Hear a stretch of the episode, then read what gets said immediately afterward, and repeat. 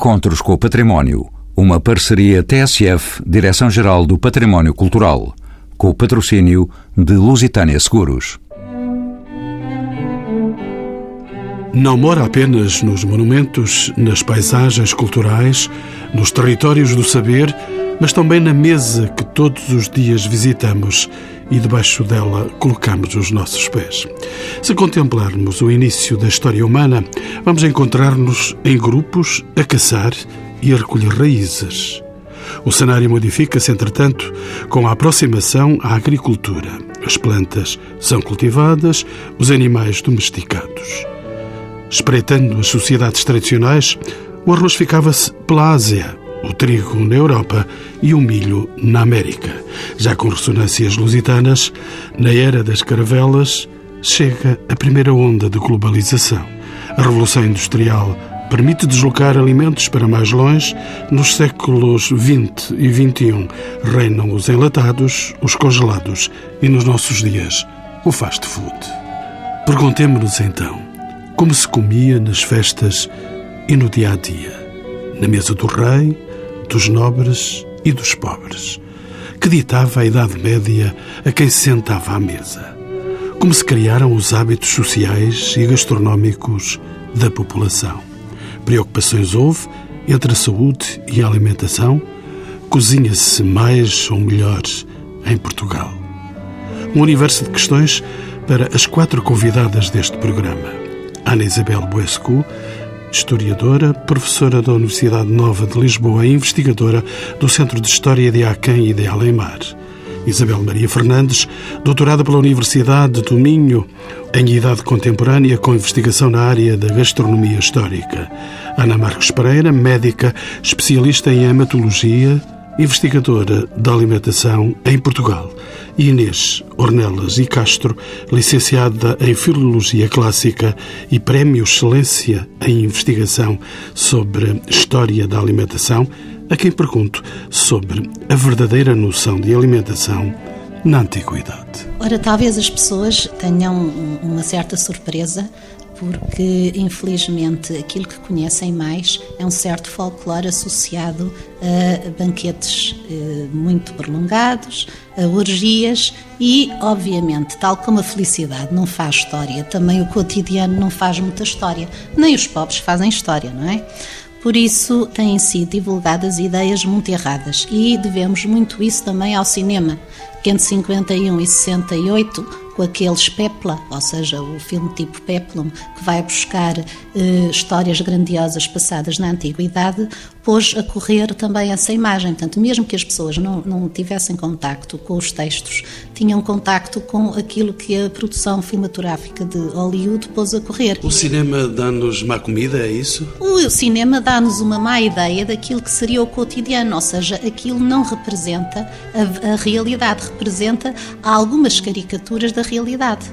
Porque em que é que estes autores se foram basear? Foram-se basear em textos que são caricaturais, como a sátira, é onde a comida está mais presente em termos de textos latinos. Foram também se documentar em historiadores, como Suetónio, que escreve Os Doze Césares, em que faz o retrato moral do imperador a partir daquilo que ele come e a partir da forma como alimenta os cidadãos, os que estão mais próximos dele, como banquetes e, e a população em geral, de outra forma mas essa é uma forma mais pedagógica, mas eh, também se foram apoiar pois, em textos como de Tácito e de outros autores como Lâmprida ou autores que escrevem depois sobre a vida dos imperadores. E obviamente que ao fazerem os retratos de quem governa, vão sempre tentar obscurecer quem está para trás daquele que é o seu mecenas. Isso é o que acontece, por exemplo, com os 12 Césares que forneceram a maior parte das pistas. Quando nós vemos, penso que é o Coovadis, e vemos enfim, aqueles filmes como A Queda do Império Romano, em que até se fala de orgias a toda a hora, não é verdade. Primeiro, temos de pensar que o Império Romano e Roma em si nasce num cantinho do, que é o Lácio, muito tranquilo, longe do mar. Portanto, temos um povo que se dedica à agricultura, que começou por se eh, dedicar à pecuária e que só mais tarde descobre o mar.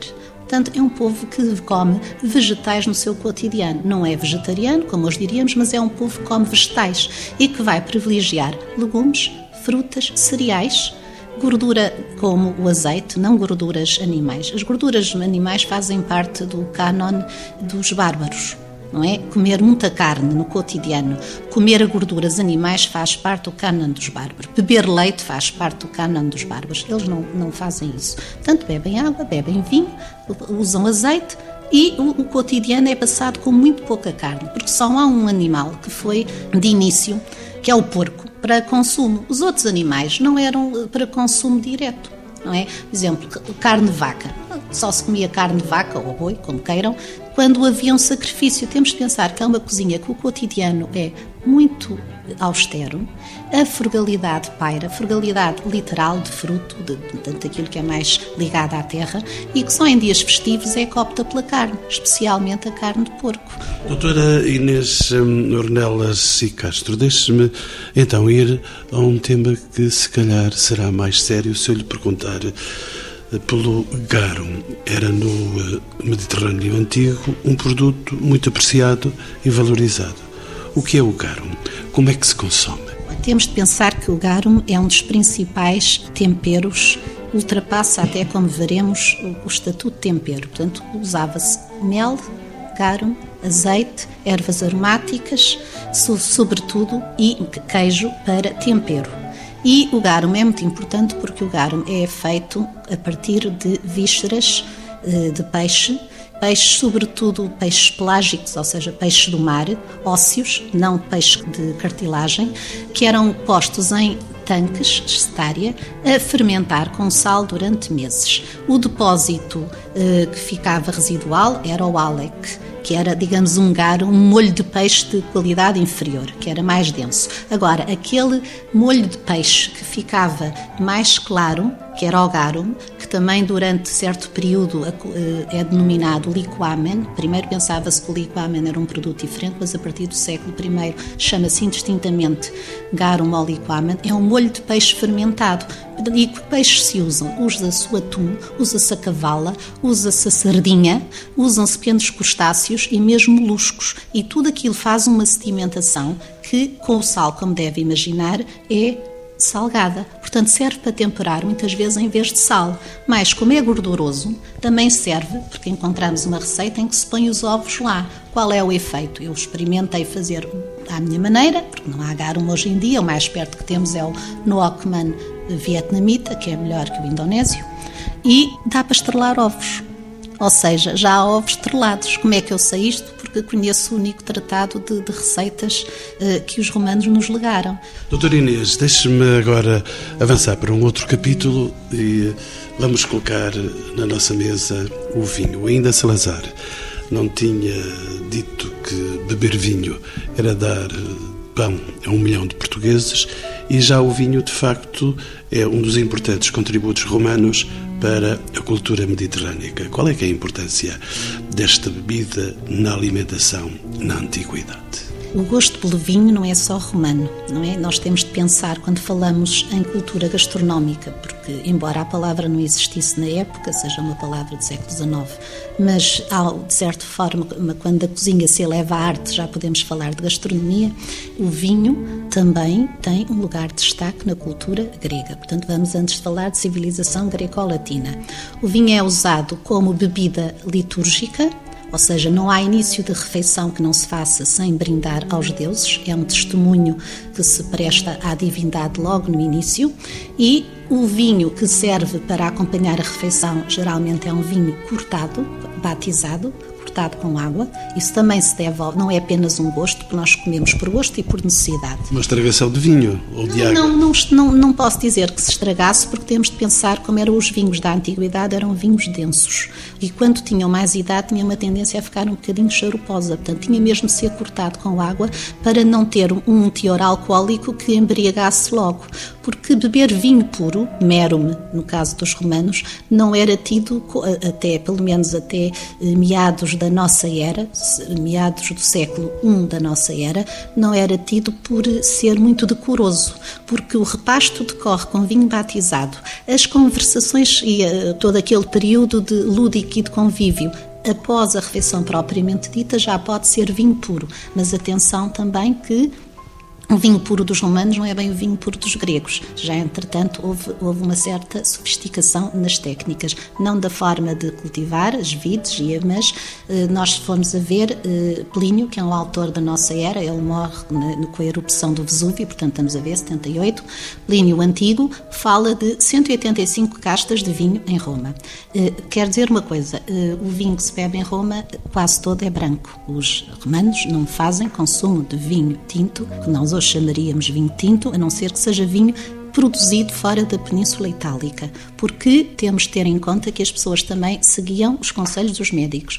E os médicos, a literatura médica, aponta para o vinho branco como sendo mais leve, facilmente digestivo e, claro, que era aquele que era produzido em Roma. Aliás, não, alguém que me descubra, que ninguém descobriu, uma referência a vinho tinto num texto latino. Não há. E há um texto de Dioscórides que fala, a única palavra que diz, se fôssemos a traduzir do grego para, seria vinho rosado. O que é que ele estará a referir? Não temos bem a certeza. Portanto, não há. E mesmo a ideia da associação entre o vinho e o sangue é mais do ponto de vista simbólico do que da cor. Isabel Fernandes, bem-vindo aos Encontros com o Património. Vem do seu Museu Alberto Sampaio de Guimarães. Diga-me se é verdade que a época medieval registrou um empobrecimento em termos culturais, sociais e económicos em relação ao esplendor do Império Romano. Mas se os hábitos alimentares da Idade Média em Portugal são muito diferentes da Antiguidade. É, é, muito difícil dizer o que se comia e como se comia na Idade Média. O primeiro livro de receitas que temos para Portugal é o livro de receitas da Infanta Dona Maria. E esse livro, que por muitas pessoas é associado à Idade Média, se o ler, percebe que ele já tem uma série de, de utilizações de alimentos que não têm nada a ver com a Idade Média. Por exemplo, num país que é um país de oliveiras, a referência ao azeite é praticamente nula e usa-se a banha, as gorduras. Eu costumo brincar com pessoas que, do mundo dos azeites e digo que se nós fôssemos a pegar no livro da Infanta Dona Maria, diríamos que Portugal não havia cultivo de azeite. Portanto, nós quando lemos as fontes históricas temos que, que as saber interpretar de acordo com quem as escreve e com a função com que são escritas. Então nós não tínhamos azeites no passado? tínhamos, tínhamos muito azeite e sempre se utilizou o azeite. Temos que ver quais são as classes que utilizam o azeite e a simbologia que tem a utilização do azeite ou a utilização da gordura. Por exemplo, voltando ao livro da, da Infanta Dona Maria, seguramente que a grande forma de açucarar na Idade Média era o mel.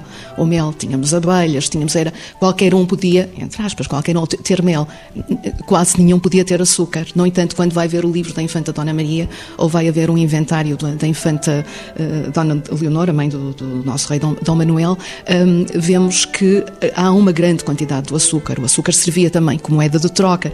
Enfim, digamos que na nossa Idade Média, Média, uh, o trabalho, o melhor trabalho sobre a Idade Média continua a ser do professor Salvador Arnaud, que pegando na, nas fontes da época, nos diz que alimentos iam à mesa, nos diz uh, quais os utensílios que se utilizavam. Receitas da Idade Média, que as inventem, porque de facto até ao momento ainda não, não temos receitas. Não é? Sabemos o que se comia, mas não sabemos como se fazia. E desse escaninho da Idade Média, deixe-me ainda saber ao longo desta Idade Média de que estamos a falar, começa a haver uma preocupação crescente, não apenas com a comida, mas com a forma como é apresentada. A evolução podemos destacar eh, nesse período entre o que se come e como se come. Sim, a refeição tem uma carga simbólica fortíssima. Eu acho que, que, em todas as classes, enfim, comemos, sejamos povo ou sejamos reis, eh, comemos tendo a ver com produtos que consideramos que são mais ou pelos tratados médicos ou porque fazem melhor à saúde. Nós lemos o, o Leal Conselheiro e dá-nos indicações de como o que devemos comer ao almoço, o que devemos comer ao jantar, utilizando a terminologia que nós hoje dizemos almoço e jantar, que na altura não era.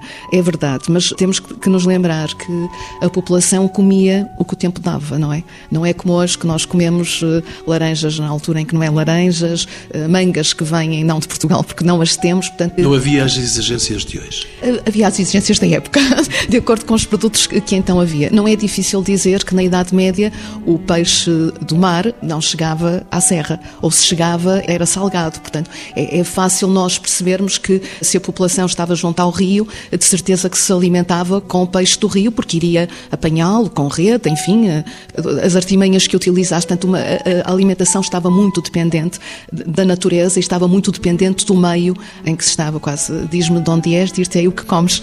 Doutora Isabel Fernandes, deixe-me ainda caminhar por dentro da Idade Média, mas agora prendendo-me mais aos séculos XIV e XV. A partir daqui temos uma melhoria generalizada das condições de vida no mundo ocidental. Isso traduziu-se também numa melhor e mais abundante alimentação. Como é que se verifica na mesa esse desenvolvimento? Abundância de alimentação houve em todas as épocas, desde que se tivesse dinheiro para a comprar, digamos, não é? Agora, quando chegamos ao século XVI, por influência de, das viagens que fizemos por esse mundo fora, e mesmo antes disso, não é? Na Idade Média, as especiarias, não é? Chegavam-nos aqui a preços muito mais exorbitantes e, portanto, nem todos podiam comer. Mas, por exemplo, deixe-me dizer-lhe uma coisa. Existe em Guimarães, para dar um exemplo da, da minha terra, da noção, existe em Guimarães, ou existia na Idade Média, uma rua que se chamava a Rua das Mostardeiras. Nós hoje associamos a mostarda à que nos vem de França, não é, Dijon? A, a mostarda era um produto muito usado na Idade Média, muito usado até ao século XVII, XVIII nos mosteiros. A mostarda era quase uma presença obrigatória na mesa. Se calhar é daí que vem o ditado chegou-lhe a mostarda ao nariz.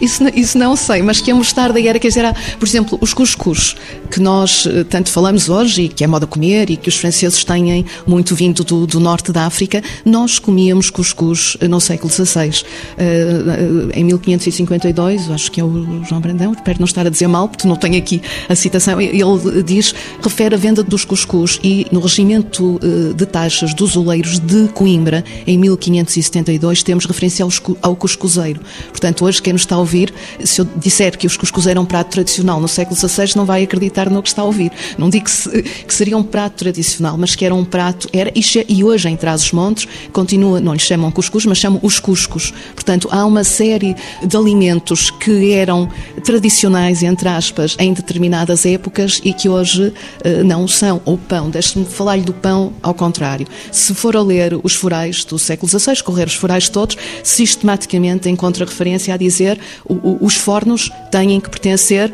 ao Conselho ou, ou são régios.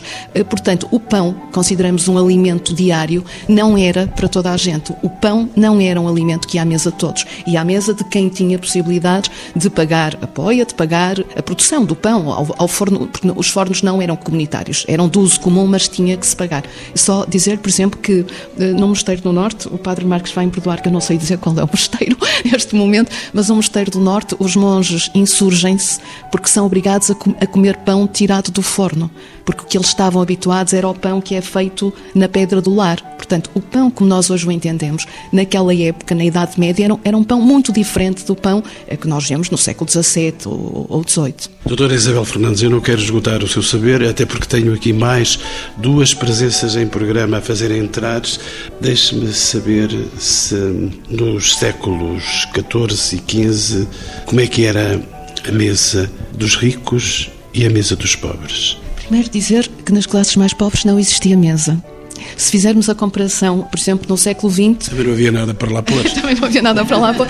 Para lhe dar um exemplo de Barcelos, primeira metade do século XX, num contexto rural, uma aldeia a 10 km de, de Barcelos, contado em primeira pessoa por um amigo, o Sr. Silvestre, que é muito preso. Era um Tem que contar essa história muito, muito bem, bem contada, porque está a referir-se às minhas origens.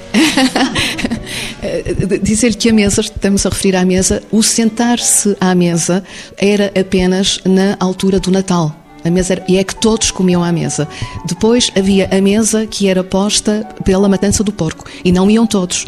Uh, quem é que se sentava à mesa? Era o pai e os convidados que vinham para a matança. Não é que os filhos e a mãe não, comessem da matança, mas não iam à mesa. Portanto, a, mesa como nós hoje, urbanos, a conhecemos, mesmo na primeira metade do século XX, em Portugal, não, não existia em alguns locais rurais, essencialmente. Como é que se comia no dia a dia? Era na cozinha, com lar, a mulher não se sentava a mãe, durante a refeição, já andava de pé a servir eh, os filhos. O pai comia sentado num banco e na maceira, estão aquelas velhas maceiras e lindas maceiras que nós hoje gostamos de ter na nossa casa, e os outros irmãos iam se sentando se houvesse banco para se sentar, este senhor conta-me com muito interesse que quando o irmão mais velho foi servir para criar de lavoura, que a seguir se foi sentar no banco, e aquilo era uma promoção, não é? Portanto, ia subindo na, na hierarquia. Portanto, isto para responder, voltando à Idade Média, que a mesa de facto em alguns locais não existia e também de dizer-lhe que nós hoje falamos em pôr a mesa e levantar a mesa, porque de facto se punha a mesa e se levantava a mesa.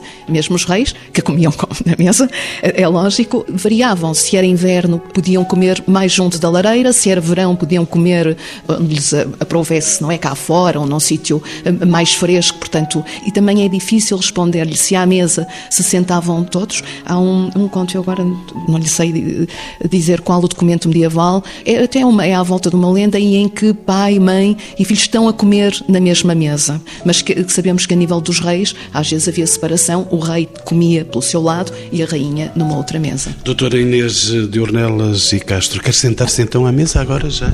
Eu ia fazer uma, uma simples achega, é que esta expressão de ponere mensam e tolere mensam vem já dos tempos romanos porque as pessoas não comiam sentadas, comiam reclinadas num triclínio e a palavra triclínio está relacionada com o verbo que significa inclinar e tinham três pessoas por triclínio ou uma por triclínio, depende, não é? Isto nunca varia, um, bom jantar entre o número de, de musas e graças, portanto entre três e nove, e a mesa era mesmo trazida, ou seja, havia um pé e muitas vezes vinha já uma espécie de uma travessa redonda com as iguarias colocadas ou então vinha um com o tampo e outro que trazia as travessas para pôr e punham-se pequenas mesas junto dos convivas, dos comensais. Portanto, era mesmo levantar e pôr o tampo. Não é um, digamos, um elemento de mobília que fizesse parte, enfim, não é propriamente em termos cronológicos certo falar de, de mesa como hoje a concebemos. Nova presença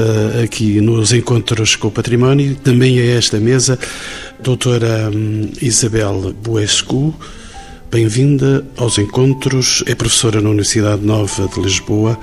Deixe-me dizer-lhe que sei que a partir do século XVI começam gradualmente a impor-se novos alimentos nas mesas europeias. Que alimentos e bebidas foram introduzidas neste período? Que reflexos tiveram nos hábitos sociais e gastronómicos da população? Bem, respondendo a isso, talvez pegasse naquilo que a Isabel uh, disse há pouco, fim de passagem, mas uh, relacionado evidentemente com uma primeira globalização, com o início do processo da expansão europeia, que evidentemente vai introduzindo progressivamente determinados produtos uh, de muita ordem, mas também alimentares. E eu talvez até repasse ao século XV para fazer uma referência que acho que é fundamental, que é a questão do açúcar no livro da, da Infanta Dona Maria, a cópia do século XVI, mas que tem receitas que com certeza que são anteriores, nós já vemos aí uma série de marcas que referem de facto essa abertura e essa chegada à gastronomia europeia de determinados produtos que eram, que eram desconhecidos, por exemplo o açúcar, que é introduzido na Madeira pelo Infante Dom Henrique, não é? Em todo o caso eu gostaria de fazer... E há de vir abundantemente para Portugal a partir do século XVI? Sim, sim, não só do século XVI, do século XV. Já no século XV ele vem abundantemente para Portugal. Eu uh, chamo a atenção, por exemplo, e até em termos europeus, o primeiro carregamento de açúcar que chegou à Inglaterra, ao Porto de Bristol, chega nos anos 50 do século XV. Ou seja, a partir daí realmente o açúcar começa, a, enfim, numa difusão que não é homogénea, mas começa a, a entrar progressivamente nos hábitos alimentares, embora outros adoçantes como o mel, evidentemente, não, não desapareçam. Outra que tem a ver com o século XVI, como me pergunta, e de teor diferente, é, por exemplo, a introdução na Península Ibérica e nos hábitos eh, alimentares peninsulares, primeiro ao nível da corte e depois eh, progressivamente eh, estendendo-se, é a questão da cerveja, que eu acho muito interessante hoje em dia que nós percebemos que a cerveja está a ultrapassar em termos estatísticos até o consumo tradicional do vinho, porque a alimentação não é, como dizia Roland Barthes, um mero acumular de, de saberes sobre os produtos que são consumidos. Tem uma dimensão simbólica, tem uma dimensão cultural, tem uma dimensão até política, porque, por exemplo, a cerveja, como eu dizia, é introduzida nos hábitos cortesanos na Península Ibérica pela dinastia Habsburgo, que vem reinar na, na, Península, uma dinastia austríaca, não é? Que vem reinar na Península a partir do século XVI. Ora, o Carlos V, o imperador Carlos V, tinha hábitos alimentares que passavam, como homem do norte da Europa, passavam pela cerveja. Ora, e portanto é ele que introduz na corte castelhana A cerveja, que hoje em dia, nos nossos hábitos até mediterrâneos, nós sabemos que vai ultrapassando até o fim. Dando dois passos na história indo para o século XVII, verifica-se um desenvolvimento notório das artes da mesa. A partir de que altura é que podemos destacar essa evolução que utensílios e hábitos se verificam nesta época, doutora Ana Isabel Vasco? Eu recuaria para o século XVI, que é o século eh, enfim, em que eu trabalho mais, mais profundamente, mas para dizer, relativamente a essa questão dos hábitos e da, da maneira de apresentar a mesa, eu, eu, faria talvez uma articulação com aquilo que a Isabel disse, que é a questão de, da mesa dos ricos e dos pobres, não é? Ou seja, a grande fratura ou a grande ruptura é em relação à abundância. Claro que em relação também a determinados produtos, mas é em relação à abundância. A mesa dos reis, a mesa dos, dos ricos, precisamente numa Europa absolutamente habituada, ancestralmente habituada à míngua e à fome, à escassez, não nos podemos esquecer da peste negra, que em pleno século XIV introduz uma crise profundíssima a todos os níveis da sociedade, de que a Europa só começa a recuperar claramente no, no início do século XV. Portanto, o espectro da fome, o espectro da falta e da morte, mesmo por subalimentação, é qualquer coisa que vai, em termos simbólicos, diferenciar a mesa dos ricos e dos pobres. O pão vai à mesa dos ricos e dos pobres, mas o pão dos pobres é negro. O pão dos ricos é branco refinadíssimo. A professora Iria Gonçalves, que é outra das grandíssimas especialistas sobre alimentação na, na Idade Média, tem textos em que fala nisso, quer dizer, a farinha do, do pão do, do, que, é à mesa do, dos reis e dos grandes senhores era uma farinha muito refinada e era a farinha branca. O pão dos pobres é negro. Eh, e, portanto, essa é a grande diferença. Um bocadinho a diferença também que existe relativamente às refeições. Nós sabemos que ricos e pobres têm duas refeições por dia: o jantar, que é o nosso almoço, que é por volta do meio-dia, e a ceia, que é hoje em dia o nosso jantar. Portanto, são essas as duas grandes eh, refeições. E grande... se multiplicaram nos nossos dias o número de refeições. Hoje os nutricionistas já nos avançam com seis refeições por pois dia. É verdade, mas era o, então o jantar eh, era, era o nosso almoço por volta do meio-dia, não é? Há referências muito parcas àquilo que nós hoje chamamos o almoço, não é? Portanto, ou o pequeno almoço também, que em espanhol, na língua castelhana, é interessante porque é o desayuno, portanto, literalmente cortar o jejum. Mas, mas não, era, não era uma refeição eh, pesada, era, havia essas duas refeições. E depois a merenda, claramente, claramente eram os reis e os grandes senhores que merendavam, uma palavra que já vai desaparecendo. Imagino que esse saber vem contido no seu livro Na Corte dos Reis de Portugal e por isso lhe pergunto que regras de etiqueta eram observadas, se é que eram observadas regras de etiqueta. Ah, sim, sim, já, já quer dizer, toda a ritualização da mesa régia, enfim, numa civilização cristã, agora saímos ali da civilização eh, greco-latina, mas na civilização cristã, evidentemente que há, há, regras que se vão tornando mais complexas. Eu imagino, não estudei a fundo, mas imagino que na Idade Média as coisas são muito mais informais. Depois, com o passar de, dos séculos, há realmente uma, uma progressiva ritualização. Em todo o caso, não homogeneização, porque, por exemplo, pode-me perguntar, mas os reis comiam sozinhos? Sim, comiam muitas vezes sozinhos, eh, mas há outras ocasiões em casamentos régios em que nós vemos o rei convidar para a sua mesa, o que era, enfim, um, um sinal de distinção, embaixadores, sim ou não um núncio papal, portanto, tudo aquilo correspondia realmente já a uma formalização maior. O pôr a mesa, eu estava a ouvir a, a, a Inês a, a, falar, e realmente também no, no, é interessante saltarmos tantos séculos desde a atividade greco-romana e nós percebemos, e há testemunhos documentais disso, que mesmo esta expressão, a nossa expressão vai pôr a mesa, o pôr a mesa era literal. A mesa, mesmo com os reis, era posta, punha-se uma esteira, punha-se um tapete, punha-se uma tapeçaria e ele comia onde entendia. Portanto, comia sozinho, a solidão do rei à mesa, mas há ocasiões em que o rei come acompanhado, mas só por quem escolhe. E eu agora aproveito a oportunidade de ter aqui em presença uma médica, Ana Marques Pereira. Vamos passar desta abundância para alguma contenção. A abundância e os excessos característicos do período barroco levam ao aumento de doenças relacionadas com o consumo exagerado de alimentos. Desde quando é feita a relação entre a saúde e a alimentação? A relação é muito antiga, vem de Hipócrates, portanto, do século IV a.C. em que há a noção que aquilo que se come vai influenciar o Estado e que também aquilo que se come deve ser adequado à tipologia da pessoa. E, portanto, a teoria dos quatro humores vai também estabelecer qual o tipo de alimento que deve ser tomado, não só pelas pessoas no seu estado normal, mas também quando surge a doença. Esses conceitos, eh, que são tão antigos, mantiveram-se, e a maior parte dos livros dizem que até ao século XVII, mas eu encontrei textos e receitas de médicos ainda do século XX, em que descrevem o temperamento, como linfático, e prescrevem tratamentos, tal como Hipócrates prescreveria, porque não era só dietético, era também o viver eh, de uma determinada maneira correta, como o tomar águas, do caminhar, eh, portanto, conceitos que nós agora temos como novos e que são muito antigos. E agora, das doenças para as receitas, doutora Ana Marques Pereira, a partir de que data é que começam a surgir os livros de receitas? Eles estão por aí aos montes. A quem eram dirigidos? Às escravas da cozinha? Os primeiros livros de receitas, e eu vou-me uh, referir sobretudo aos livros em Portugal, em que o primeiro livro surge em 1680, A Arte de Cozinha do Domingos Rodrigues, eram destinados a profissionais, se bem que a maior parte das pessoas fizesse a aprendizagem na cozinha e havia a hierarquia que nós agora conhecemos na cozinha, que ainda é das poucas hierarquias, perdeu-se muita noção de hierarquia. A hierarquia existe na vida militar, existe na vida médica, por exemplo, mas existiu sempre na cozinha. Eram os moços da cozinha que começavam ou para o lume, tinham cargos que depois iam subindo até chegar ao, ao cargo de eh, ajudante da cozinha, subchefe e chefe.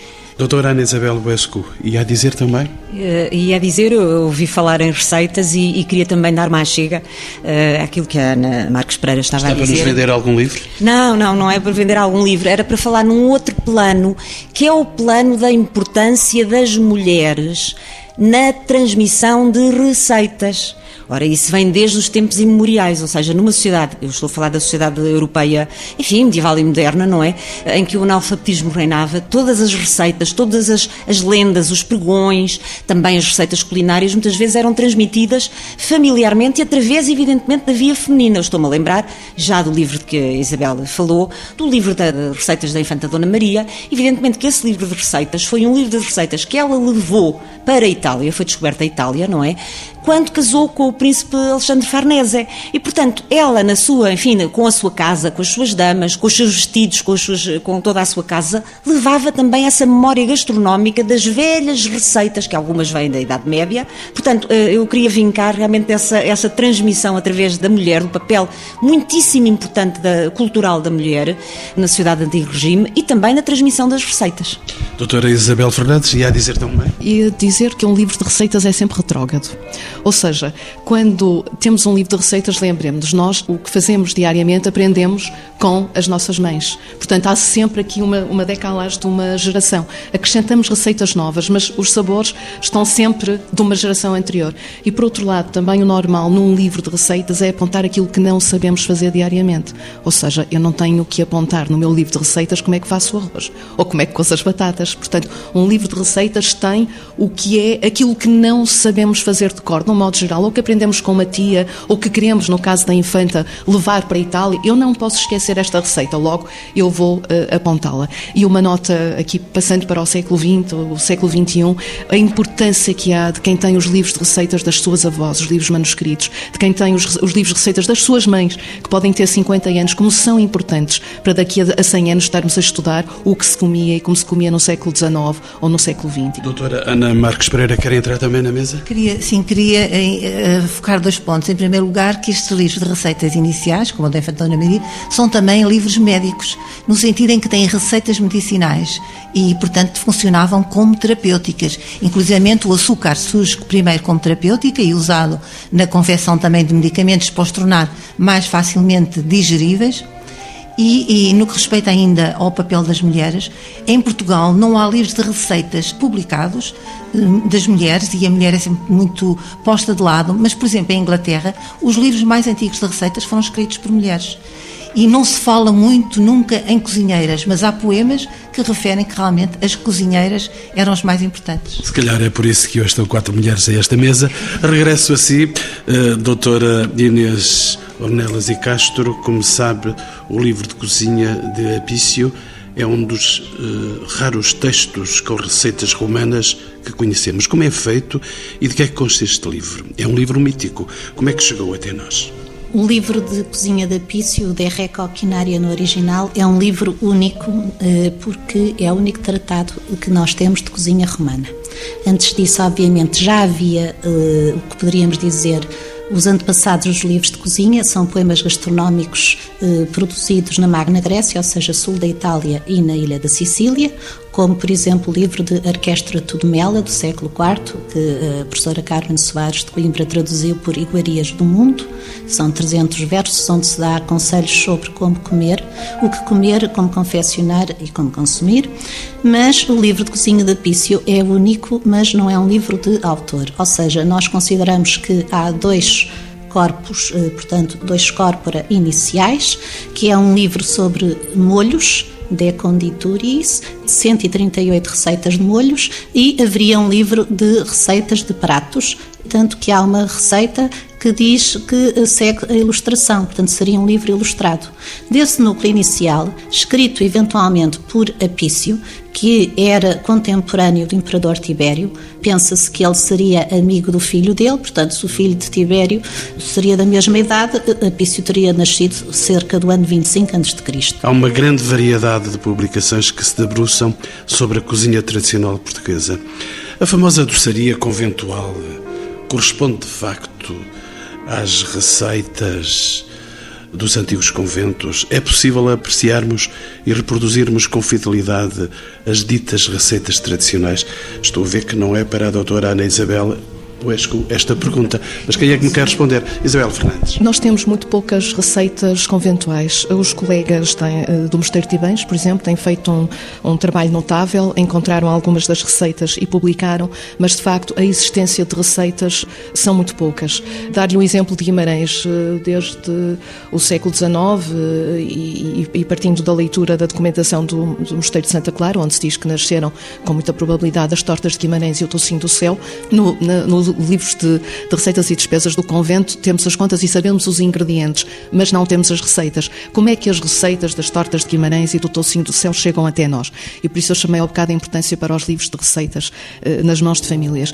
Quer a família Freitas do Amaral, que é de Guimarães, quer a família de Alberto Sampaio, têm os seus livros de receitas manuscritos. Eram famílias gradas da terra que tinham mulheres eh, no convento, ou, ou como freiras, estas famílias como freiras, que quando saíram, com a extinção das ordens religiosas, levaram com elas os segredos. E esses segredos do Tocinho do Céu e das Tortas de Guimarães estão nos livros da família Freitas do Amaral e da família de Alberto Sampaio. Portanto, estes livros de receitas do século XIX, eh, manuscritos das mulheres, sempre por mulheres, são fantásticos porque conseguimos recuar e perceber. Eu posso lhe dar a receita do Tocinho do Céu e das Tortas de Guimarães e até dizer-lhe, por exemplo, que as Tortas de Guimarães, que me parece sempre um doce de origem oriental e que é feito em Itália, sfogliatelli em Itália são muito parecidos com as tortas de Guimarães, não no recheio, mas um, nem na forma exterior. No, no recheio tem parecenças e dizer-lhe, por exemplo, que as tortas de Guimarães antigas antigamente levavam cidrão, ou como diz o livro da Infanta Dona Maria, de cidrão, e que as tortas, os sfogliatelli, também levavam. Portanto, eu não rejeito essa oferta que me está a fazer, mas eu preferia uma receita do Abade de Priscos, mas pronto, isso fica para o Papa Francisco, com certeza, que se vai deliciar proximamente com essa iguaria do norte de Portugal. Estamos no final eh, já do programa, estamos no termo da nossa conversa. Aqui à mesa, uma questão final que eu gostaria de colocar às, se me permitem, às minhas doces convidadas. Com tantos programas culinários e concursos de televisão à escala planetária e com tantos jovens chefes, a emergirem no mundo da gastronomia, podemos dizer que a cozinha está mais na moda. Cozinhamos mais ou melhor em Portugal nos dias que correm. E posso colocar esta questão à senhora doutora médica Ana Marques Pereira. Acho que se cozinha realmente melhor e as pessoas estão, estão muito interessadas porque é uma moda. Uh, provavelmente, como todas as modas, vai ser passageira. E há um interesse excessivo, na minha opinião, porque desvalorizam-se outros aspectos da cozinha, não é só a confecção, atribui-se uma importância uh, excessiva, no fundo, à uniformização, à internacionalização. Nós temos aqui pratos que são iguais em qualquer lado do mundo. Se tivermos a hipótese, e eu durante um período da minha vida tivesse a hipótese de andar por vários pontos do país em bons restaurantes, eu tanto como igual é, é nos Estados Unidos, como como em França ou aqui em Portugal. E estas escolas e estes aprendizes que agora estão muito interessados na cozinha aprendem regras que são internacionais e que passam pela apresentação de pratos muito cuidada, que é muito agradável ao olhar, mas isso foi uma preocupação que existiu desde sempre. E há conceitos que agora surgem como modernos, que são antiquíssimos. A colocação de flores no prato já existia no século XVIII. Portanto, a forma da apresentação deve ser um bocadinho desvalorizada e, e, um foco mais em relação ao próprio conteúdo do prato. Doutora Inês, vai por esse caminho? Olha, eu penso que só comemos um pouco melhor na, sob a perspectiva em que procuramos ir ao encontro dos alimentos e valorizar os ingredientes. De resto, estou perfeitamente de acordo com a Ana Marques Pereira. E penso que era preciso as pessoas terem mais noção de que a cozinha é um património e que devem estudá-lo e trabalhá-lo e não ir sempre atrás de modas. E lembra este propósito que nós temos a sorte de ter em Portugal desde 2008 o único mestrado que há dedicado à história da alimentação, que se chama Alimentação Alimentação, Fontes, Cultura e Sociedade e pensa-se que abrirá brevemente um doutoramento chamado Patrimónios Alimentares, Culturas e Identidades. Penso que a Academia está a tentar tomar um pouco mais eh, de cuidado para este tipo de temáticas, mas que infelizmente às vezes são mal vistas até pelos nossos próprios colegas. Então vocês interessam-se por alimentação, como se estivéssemos a trazer para a academia um assunto não importante. É importantíssimo e convinha que as pessoas, quando falassem, conhecessem fontes, porque é óbvio aquilo que disse, que há muito poucas receitas, então de cozinhas de freiras ainda há menos do que de cozinha conventual masculina. Doutora Isabel Fernandes, afinal, o património da alimentação não está fora de horas, mas ainda a doutora Inês Ornelas me quer dizer... Esqueci-me de dizer uma coisa, é que eu disse que temos a sorte de ter em Portugal este mestrado, que é diferente, obviamente, dos de engenharias alimentares, é na Universidade de Coimbra. Doutora Isabel? Os pratos culinários são arte efêmera. Eu acho que muitos dos livros que hoje se publicam também são arte efêmera. Não estou com isto a desmerecer tudo o que se tem publicado sobre culinária, mas de facto a, culinária como nós a conhecemos, como se comia em Portugal, eu volto de novo à primeira metade do século XX, não temos que ir mais longe, à qualidade da nossa alimentação e dos nossos pratos, àquilo que nos diferencia. Nós temos que ir pela culinária muito pela recolha dos pratos que nos diferenciam.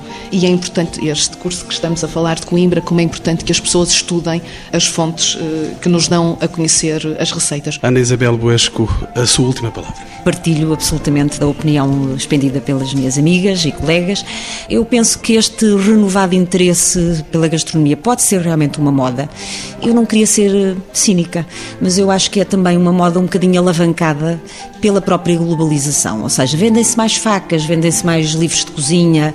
A cozinha que é preconizada é uma cozinha realmente internacional que vai fazer esquecer aquilo que a Inês eh, disse, o conceito que ela utilizou, que é o conceito de património. A gastronomia faz parte do património cultural.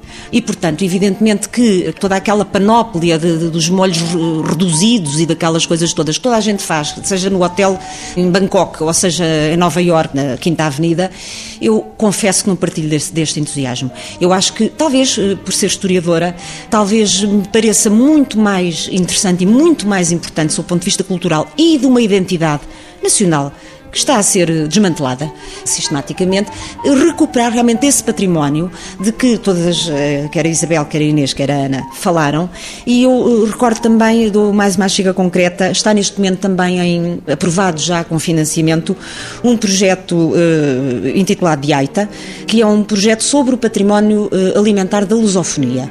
Já saiu um primeiro livro que engloba realmente trabalhos quer feitos em Portugal, no Brasil, na Ásia, nomeadamente em Macau, e, portanto, eu sou muito mais sensível a essa recuperação de um património alimentar, gastronómico, cultural, de coisas que vão desaparecer quando as pessoas morrem, do que, de facto, esta espécie de, de desculpe, mas de um, certo carnaval que há com, com os masterchefs e com os chefes sem ser masters e tudo isso, desses programas que, que a mim pouco me dizem, devo dizer.